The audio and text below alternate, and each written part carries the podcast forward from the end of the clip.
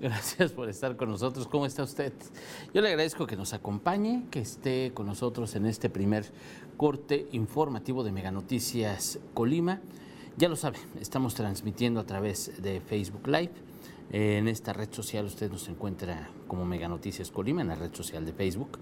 También estamos transmitiendo totalmente en vivo para usted a través del canal 151 de Megacable y estamos grabando este contenido para que usted lo tenga minutos después de las 11.40, 11.50 a través de la plataforma de Spotify. Así que yo le agradezco que esté con nosotros. Y pues vámonos, vámonos con las estadísticas. Vamos empezando cómo está la situación de COVID-19 aquí en nuestra entidad. Bueno, pues hay información importante ya iremos ahorita desglosando el mapa de acuerdo con el último reporte que emitió ayer por la noche la Secretaría de Salud del Gobierno del Estado. Y bueno, pues ahí tiene usted, ahí tiene usted ya el mapa que fue emitido ayer. Son 97 casos confirmados, acumulados en el Estado, 97 casos de COVID-19 hasta el último reporte de ayer por la noche. Son 49 casos activos y bueno, pues si vamos ya por municipio, pues hay que empezar con Manzanillo, que es el municipio que acumula la gran cantidad de casos. Tiene 33 casos activos en este momento. Manzanillo son 12 personas que han perdido la vida y hay 10 casos sospechosos en este municipio colindante con Jalisco. Tecomán tiene 7 casos activos en este momento y 16 casos sospechosos. Es el caso de Tecomán. Armería tiene dos casos sospechosos. Esta es la situación de la costa. Ahora vámonos con el, eh, el siguiente municipio que tiene más casos activos, es Cuauhtémoc. Ahí lo tiene usted, son cuatro casos activos en este momento. Eh, Colima Colima tiene dos casos activos y siete casos sospechosos. Villa de Álvarez, dos activos también, pero cuatro sospechosos. Coquimatlán tiene un caso activo en este momento. Minatitlán tiene un caso recuperado. En este momento Minatitlán no tiene casos activos ni sospechosos.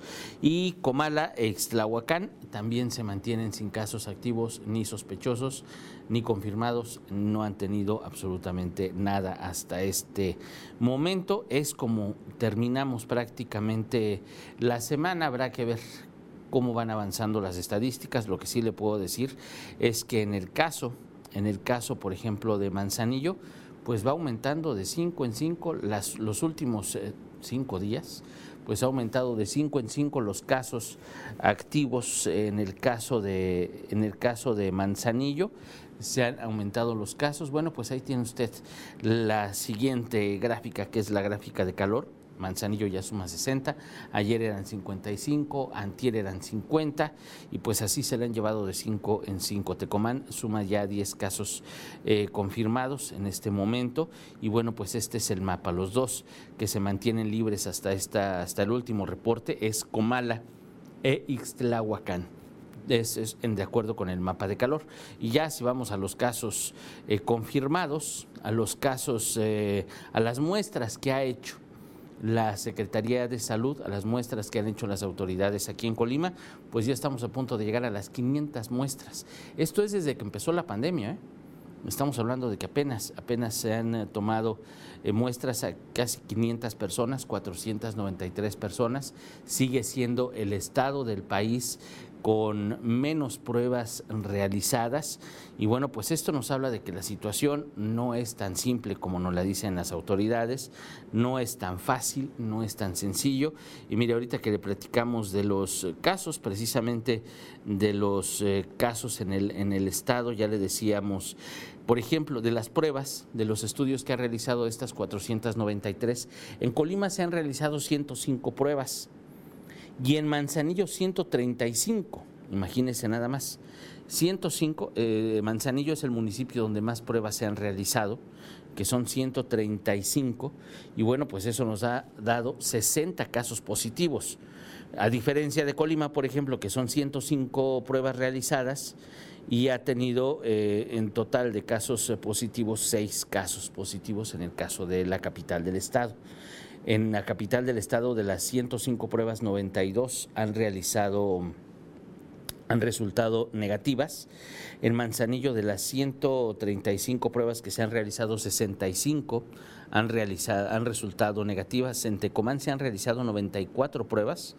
Eh, de esas 94, 68 resultaron negativas, van 10 que resultan positivas. Eso es en el municipio de Tecomán que sería el siguiente prueba, el siguiente municipio con más pruebas realizadas. En el caso de Villa de Álvarez también se han realizado 92 pruebas. De esas pruebas, pues solamente han resultado positivas 8. Es la cantidad de pruebas para que usted se dé una idea. En el caso de Manzanillo, pues sí es muy grande la diferencia.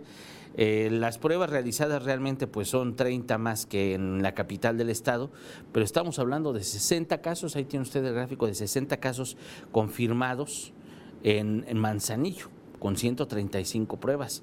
En la capital del estado son 105 pruebas y pues han resultado solamente 6. En el caso de Tecomán, fíjese nada más, en Tecomán han realizado menos pruebas, 94, y estamos hablando de 10 casos.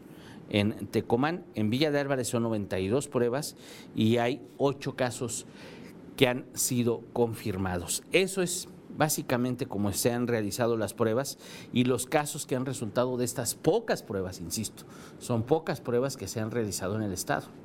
Eso quiere decir que de todas estas pruebas eh, realizadas, de todos estos casos activos, confirmados, pues hay que multiplicarlo. Ya decíamos que bueno, pues la Secretaría de Salud no quiere decir eh, cuál sería el método Centinela o cuál sería el número por el que habría que multiplicar para darnos una idea de cuántos casos habría en la calle. No quieren decirnos, pero pues usted multiplíquelo por 10, por 20 o por 30, ¿eh? máximo por 30, mínimo por 10.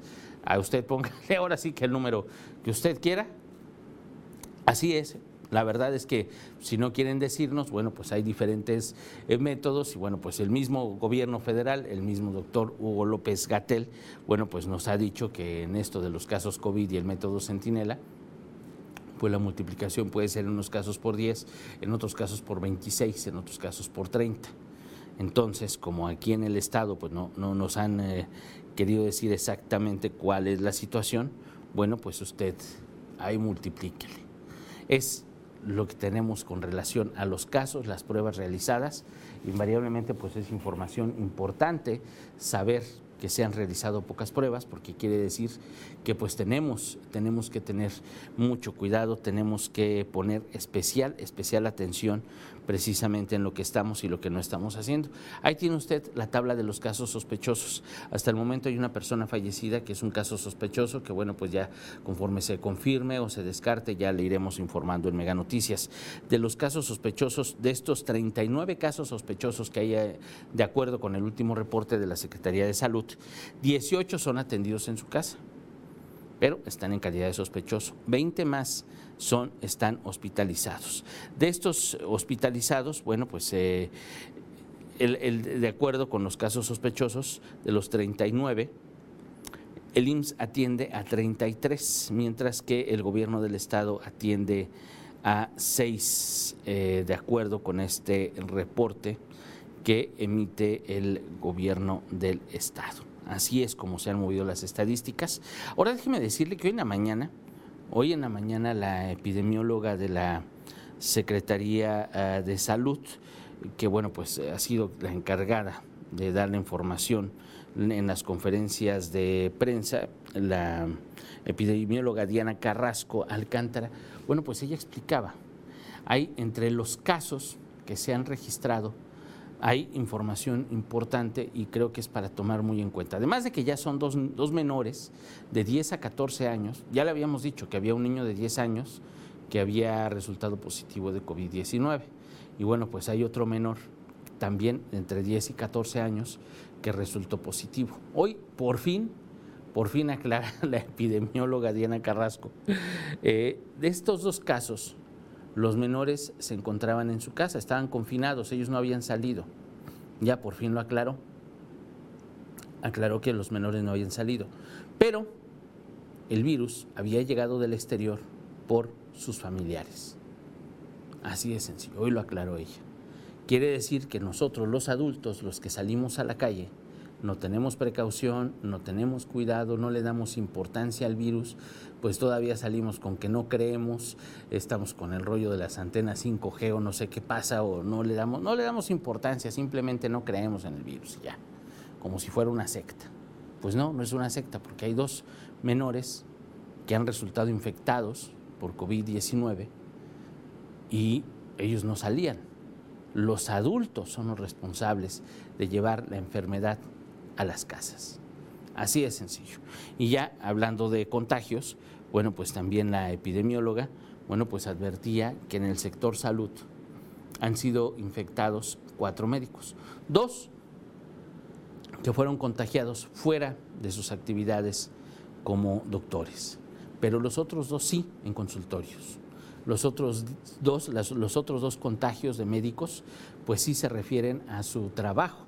Incluso dio a entender, la, funcionaria dio a entender, eh, la, epidemióloga, hoy por la mañana, digo esto fue hoy por la mañana, ella da a entender que en el caso de los dos médicos que sí fueron contagiados por su labor, por su trabajo, bueno, pues ellos eh, habían atendido pacientes y dio a entender que algunos de los pacientes, que los pacientes no dicen la verdad cuando van a atenderse cuando van al médico. Así lo dio a entender, o no son muy claros en los síntomas que manifiestan. Y hay algo que yo le he dicho desde hace semanas, que, bueno, pues la epidemióloga me da totalmente la razón. E, ella quiso, quiso decir eso, que pues hay personas que van con otros síntomas, resulta que tienen COVID, y pues los médicos que no atienden en hospitales COVID o que no tendrían por qué estar en contacto con enfermos COVID, pues se contagian sí se contagian por su labor. Y aquí hay algo muy importante que de verdad parece que ninguna autoridad toma en cuenta y me parece a mí una lógica muy elemental. Eh, no sé qué piense usted, ya usted me dirá si es cierto, si lo comparte o no lo comparte. Yo le voy a decir mi punto de vista.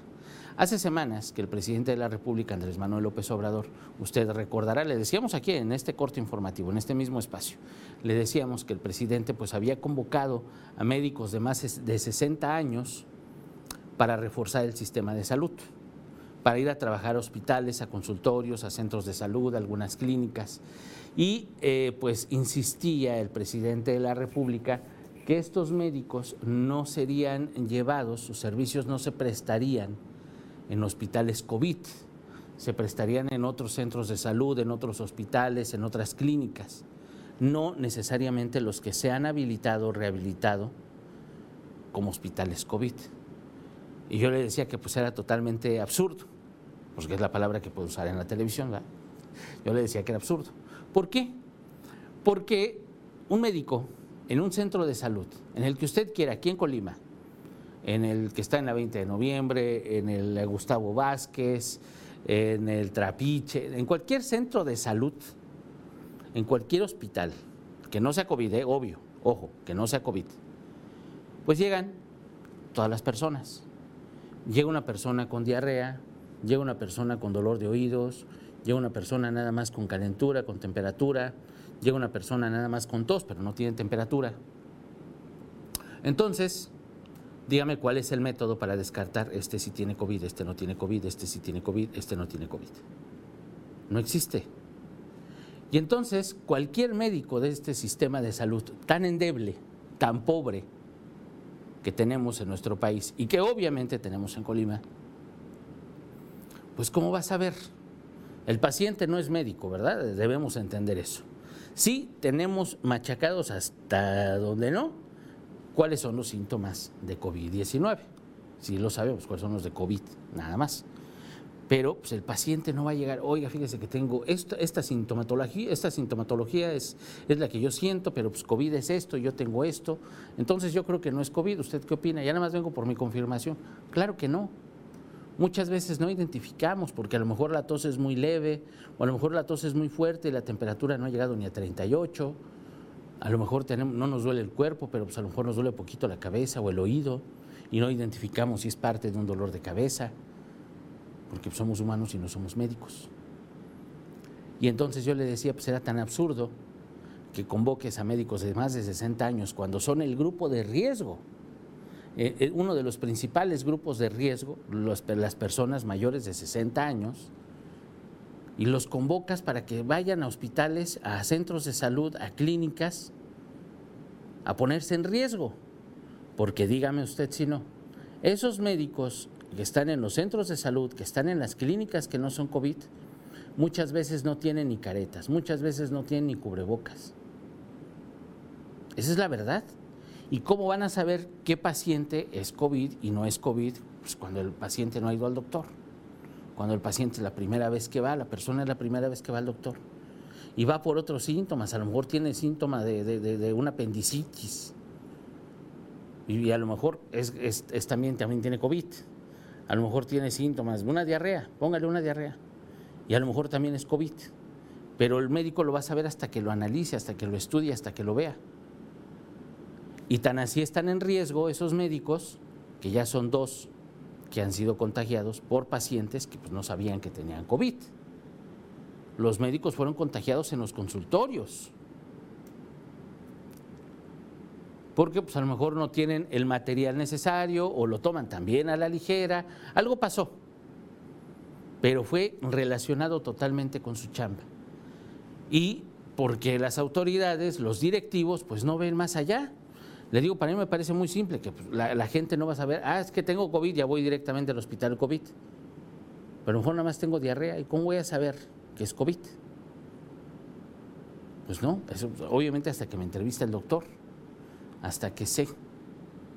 Pero mucha gente que está asintomática de COVID, pero tiene otros síntomas, a ver ahí cómo le vamos a hacer. Y esas personas van a un consultorio normal, los que están en las farmacias simplemente los que están en las farmacias.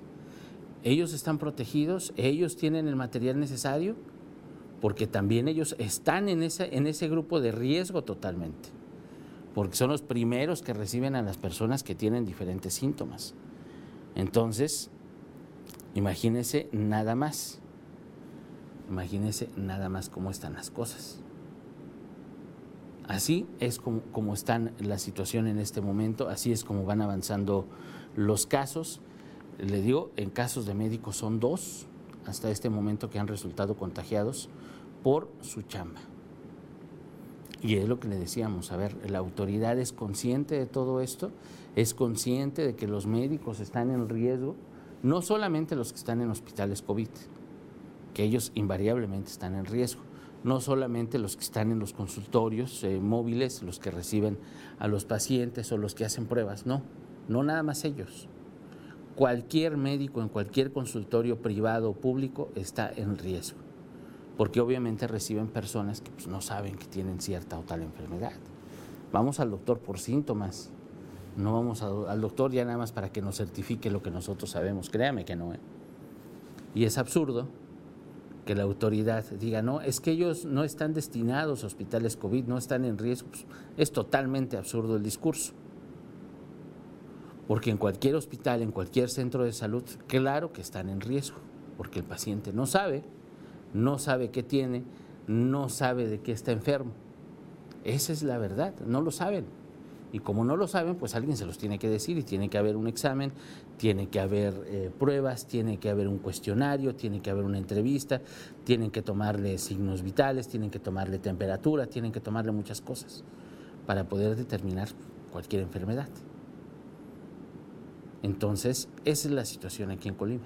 Que bueno, pues si nos vamos a la situación nacional es todavía más delicada porque ayer, en el último reporte de la Secretaría de Salud del Gobierno Federal, pues llegamos al pico más alto, la curva va de subida, la curva que ellos dicen que se aplana, no le vemos en qué momento se aplana, porque ayer fue el día con más contagios a nivel nacional, ayer fue el día con más muertes a nivel nacional, de acuerdo con ese último reporte. Entonces no hay ningún aplanamiento de curva, no hay nada de esto que ellos están diciendo, ni, estamos tan, tan felices como lo pueden presumir. Y estamos a prácticamente semana y unos días, semana y tres días, de que ya se empiece una nueva normalidad con base en la semaforización. Le digo, la semana que entramos a platicar de esta semaforización del gobierno federal, vamos a hacer un ejercicio el lunes, este lunes, para que usted esté muy pendiente en Mega Noticias, vamos a preguntarles a los alcaldes durante toda la semana, a ver, si ya fuera hoy primero de junio, ¿cómo va a empezar? ¿Cuál va a ser la realidad de Colima, de Manzanillo, obviamente, de Villa de Álvarez, eh, de Tecomán, de Comala, de Cuauhtémoc, Minatitlán, Ixtlahuacán, Armería, de todos los municipios. De los 10 municipios vamos a ver con qué realidad empezarían el primero de junio. Obviamente las estadísticas pueden cambiar, pueden cambiar un montón de cosas, pero si seguimos con el sistema de semáforos, porque el gobierno del estado no ha dicho nada, pero bueno, si seguimos con el sistema de semáforos que propone el gobierno federal, vamos a ver cuál sería esa realidad con la que vamos, con la que vamos a arrancar a partir del primero de junio. Eso, le digo, lo vamos a ver la semana que entra, lo vamos a ver el, el lunes de la próxima semana. Vamos a ver con qué, con qué, cómo vamos a arrancar. Si las condiciones fueran las mismas al primero de junio. Para que usted no se lo pierda, vamos a ver qué resulta. Vamos a ver cómo van estas proyecciones. Y a lo largo de la semana vamos a ver cómo van cambiando, cómo se van transformando las empresas, la iniciativa privada, el gobierno, qué se va ajustando para esta realidad. En Colima, ¿qué va a empezar primero? ¿Qué sigue después? ¿Cuáles van a ser las prioridades? Aunque ahorita ya mucha gente está en la calle, ah, y esta es otra cosa muy importante, precisamente hablando de que no somos, no somos, eh, eh, no hemos cumplido con nuestra obligación de quedarnos en casa, no hemos cumplido con lo que tenemos que hacer, hemos eh, desobedecido las indicaciones, no respetamos el aislamiento social, no hemos respetado el aislamiento, no hemos respetado el uso del cubrebocas, nos ha valido. Siendo sinceros, a muchos pues les ha importado muy poco. Y precisamente hoy, hoy la, la epidemióloga Diana Carrasco, bueno, pues ella nos decía que debido a, estas, a estos incumplimientos, a este desacato de la sociedad, a esta falta de compromiso que hemos manifestado, no solamente, hablando de sociedad, no hablo solamente de las personas, de nosotros que andamos de a pie, no, no, no, también las empresas o también los negocios. Eh, mucha gente que, bueno, pues no tendría que estar en la calle, está saliendo, negocios con actividades no esenciales que están trabajando prácticamente de manera normal y sin medidas de higiene además como si no estuviéramos en una pandemia todavía, como si ya se hubieran levantado las medidas de prevención, como si no pasara absolutamente nada. Entonces, todo esto pues va a generar que la fase 3 en Colima, que es una fase todavía con medidas más restrictivas, eh, con eh, los filtros eh, sanitarios reforzados, con medidas ya más emergentes, pues lleguemos antes que junio. Ella, ella ya había dicho que pues podría ser en julio cuando lleguemos a una fase 3. Y pues aparentemente pues vamos a llegar antes porque no estamos obedeciendo las medidas dictadas. Le digo, yo insisto que lo que va a pasar de aquí a junio pues, es que vamos a seguir igual. el asunto es que como ya le estamos haciendo al cuento, pues va a llegar un momento en que el aislamiento va a ser más obligatorio, vamos a tener más problemas y si ya venimos arrastrando más de dos meses de estar encerrados, pues obviamente entre más tiempo pase va a ser más complicado. Y se va a hacer mucho más complicado, pero pues va a resultar más necesario, entonces la inconformidad va a ser mayor, entonces se van a acarrear una serie de problemas que vamos a ver cómo se resuelven. Porque ciertamente, pues por un lado, digo, y no es porque me ponga de un lado o de otro, yo le platico a todos los lados, tenemos que comer. Los negocios no van a permanecer cerrados siempre ni más tiempo, porque ya va a ser catastrófico, ya es catastrófico. Y la autoridad pues tiene que hacer valer eh, los reglamentos, tiene que hacer valer los compromisos, tiene que hacer valer las disposiciones por esta pandemia, por esta emergencia que estamos viviendo. Entonces, esas son las dos caras de la moneda que tenemos. Y vamos a ver hacia dónde se cargan los dados, qué es lo que hacen las autoridades para apoyar a los más desprotegidos, obviamente, a los dueños de los negocios que van a tener pérdidas eh, que muchas veces no van a poder recuperar. Entonces, vamos a ver qué hace la autoridad y qué nos toca hacer a nosotros como ciudadanos. Va a ser muy importante lo que pase las próximas semanas. No solamente la semana que entra, que le digo, la semana que entra va a ser como de preparativo, de expectativa para ver qué va a pasar a partir de la primera semana de junio que las apuestas están en el aire. Y perdón que lo diga de esa manera, pero realmente está incierto todo por cómo nos hemos comportado como sociedad. Esa es una realidad indiscutible y pues vamos a ver la semana que entra qué determinaciones tienen las autoridades. Digo, vamos a ver en el Estado, porque realmente en el Estado se ha reaccionado eh, lentamente, no al ritmo que quisiéramos los ciudadanos, pero bueno, vamos a ver si los pasos que se dan son seguros. Porque entiendo que si pues no se han tomado muchas determinaciones es porque no quieren equivocarse. Entonces vamos a ver qué pasa. Seguimos esperando todavía que la Secretaría de Educación nos diga qué va a hacer, qué va a pasar. No ha pasado, para ellos no ha pasado absolutamente nada. El secretario de Educación no ha salido a decir nada, la Secretaría no ha dicho nada, los funcionarios no han dicho nada, las clases siguen todavía a distancia como si nada, los que están en las zonas rurales siguen como han estado, olvidados, así de sencillo, y bueno, pues ya nos estamos acercando, vamos a terminar este ciclo a distancia, y pues sí necesitamos saber qué va a pasar con el siguiente ciclo, qué va a pasar eh, con, los, trámites, qué va a pasar con muchas cuestiones que son importantes, que la ciudadanía quiere saber. Pero bueno, pues la autoridad va a un ritmo distinto, digámoslo de esa manera. Eh, Blanca, muchas gracias por escribirnos, Blanca Delia. Le mando un abrazo, muchas gracias, gracias por la información. Le mando un abrazote, muchas gracias. María de Jesús, eh, buenos días. ¿Qué nos dice de que sería, cuántos casos tiene? De los eh, cuatro activos que tenemos en este, en este momento en que sería, eh, sabemos que al menos uno sí es, te digo, en Cuauhtémoc, de los casos que ha confirmado Cuauhtémoc, sí le puedo decir que uno es de, que sería, hay casos sospechosos también allá en esta eh, comunidad. Son cuatro casos activos en este. Pues ahí tiene el mapa. ahí tiene el mapa usted. Son cuatro casos activos en Cuauhtémoc. Y bueno, pues hay eh, de esos cuatro, uno sí es, sí es totalmente de ahí de, de quesería. Eh, hay dos casos que son compartidos entre quesería y la cabecera municipal. El otro caso sí es totalmente de la, de, es de una comunidad eh, pero es la situación hasta el momento. La, no, no, la, autoridad no dice quiénes son, obviamente, porque luego, imagínense nada más. Ese es un problema también que han ido arrastrando las autoridades. Resulta que, bueno, pues no, obviamente, pues hay que proteger la identidad, hay que proteger a las personas, eso es invariablemente. Pero si se han dado agresiones, a, personas que tienen COVID-19, si se ha dado agresiones a personas sospechosas, cuando se sabe en alguna comunidad ya no se les deja en paz, se les segrega. Afortunadamente aquí en Colima, pues la, ciudadanía ha pensado diferente, ha tomado determinaciones distintas, pero ha ocurrido, por ejemplo, en Guadalajara, ha ocurrido en Guadalajara, ha ocurrido en otros estados, que pues sí son segregados, son eh, humillados, son agredidos, son violentados y no debería ser así.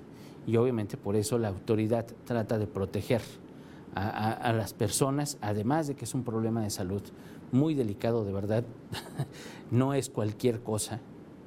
Y a eso hay que agregarle además el, morbo social, hay que agregarle además la, la violencia que sufren esas personas entonces, pues imagínense nada más lo complicado que resulta para la autoridad y precisamente pues sí tratan de mantenerlo en secrecía. Hay información importante, por ejemplo, las edades, si es hombre, mujer, cuestiones que, bueno, lo dicen las autoridades, no lo digo yo, cuestiones que son de importancia epidemiológica que son información importante para los ciudadanos para protegernos, por ejemplo, pues eh, cuáles son las edades, son más hombres, son más mujeres.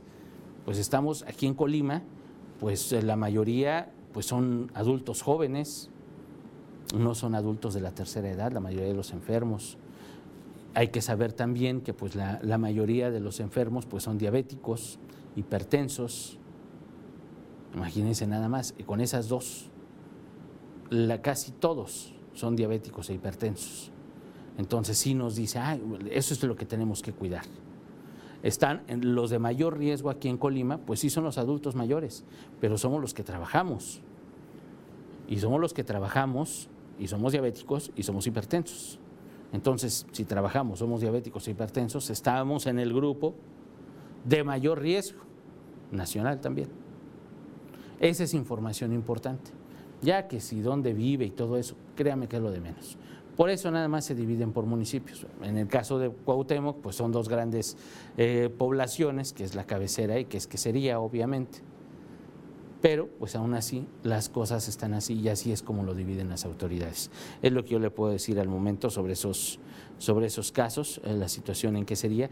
Cuauhtémoc, pues es uno de los municipios en el que el presidente municipal, pues al principio de la pandemia, conforme iba avanzando, se veía libre de todo y ya se veía que empezaba, que regresaba a la normalidad el 18 de mayo. Pero pues no, ya vio que no, son cuatro casos activos en este momento.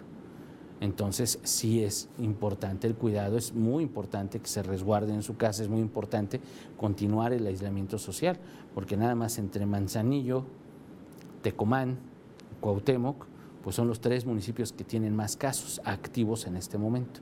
Además, digo, si ya ponemos como zona metropolitana Colima y Villa de Álvarez, pues tendrían lo mismo, dos y dos, eh, tendrían lo mismo que, que, Cuauhtémoc ahorita. Entonces, nada más en la zona metropolitana, si contemplamos también a Cuauhtémoc como parte de, tenemos ocho casos nada más en estos municipios. Entonces, sí es muy importante cuidarnos, sí es muy importante mantener el aislamiento social, porque le digo, vamos para arriba. Hoy lo decía, bueno, prácticamente todos los días lo dice la Secretaría de Salud, pues todavía la, la curva aquí en Colima va todavía derechito hacia arriba no hay un aplanamiento, no hay nada de eso. A nivel nacional, pues ya vio usted, esta última semana, pues han sido las semanas que más casos se han registrado durante toda la pandemia, con más muertos durante toda la pandemia. Entonces es imposible que, se tapen el sol con un dedo. Que sí, el gobierno federal, que si el doctor López Gatel le da más importancia a otras cosas, que hablar la gravedad de la situación que estamos viviendo, pues esa ya es otra cosa.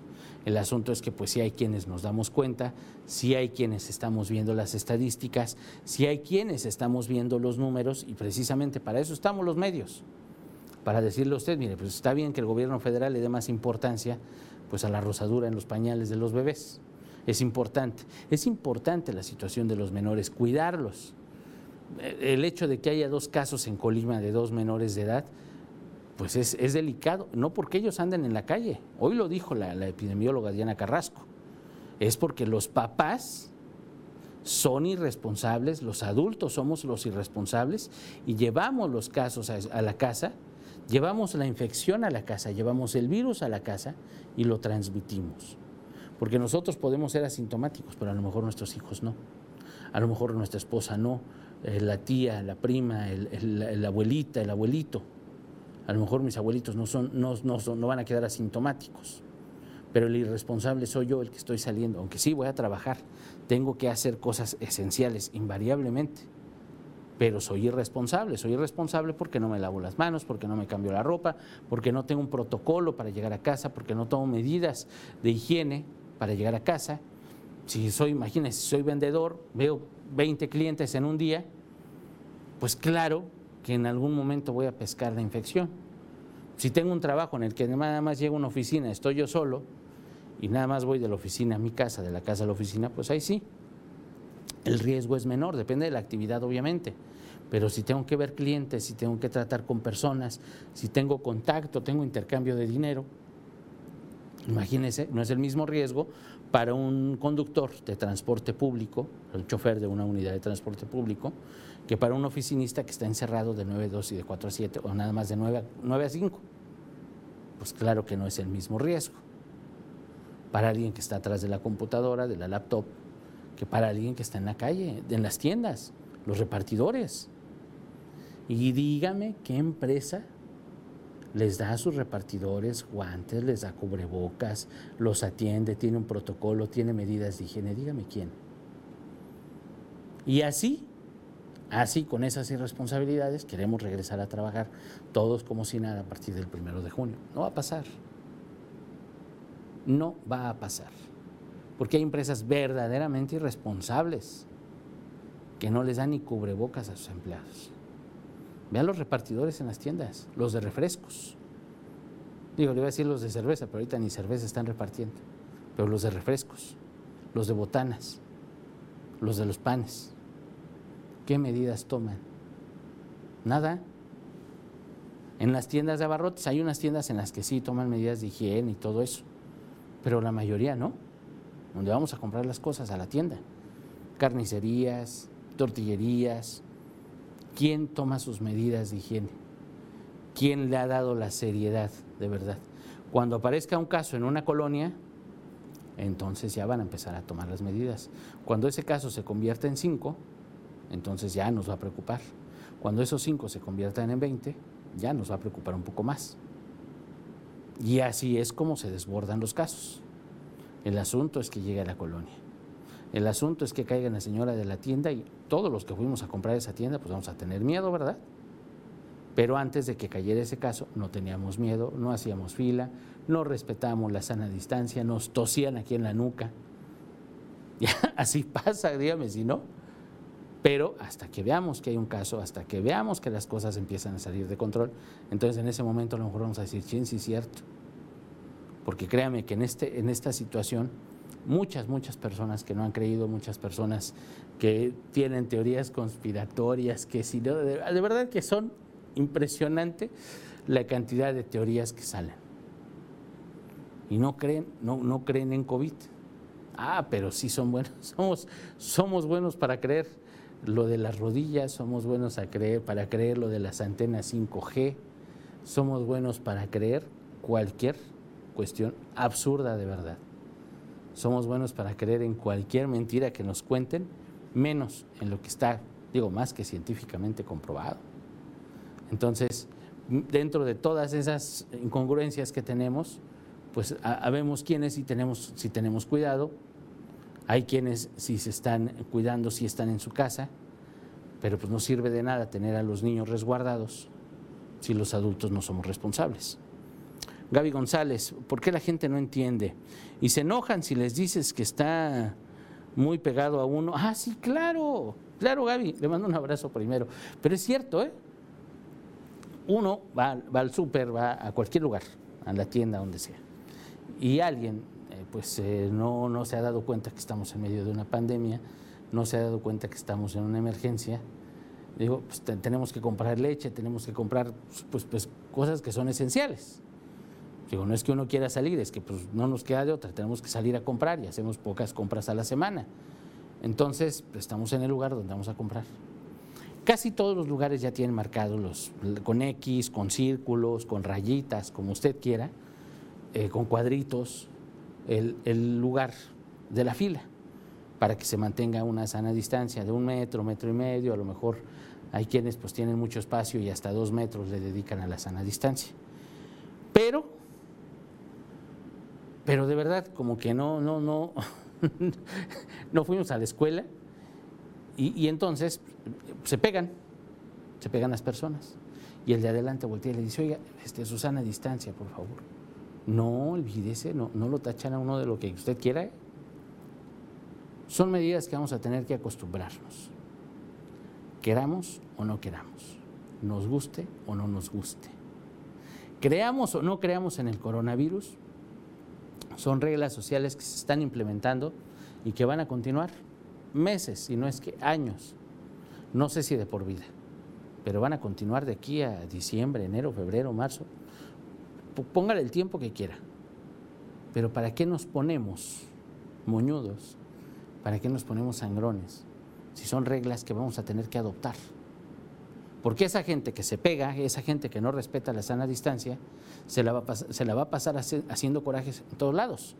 Porque en todos lados es igual, en todos lados están las marcas.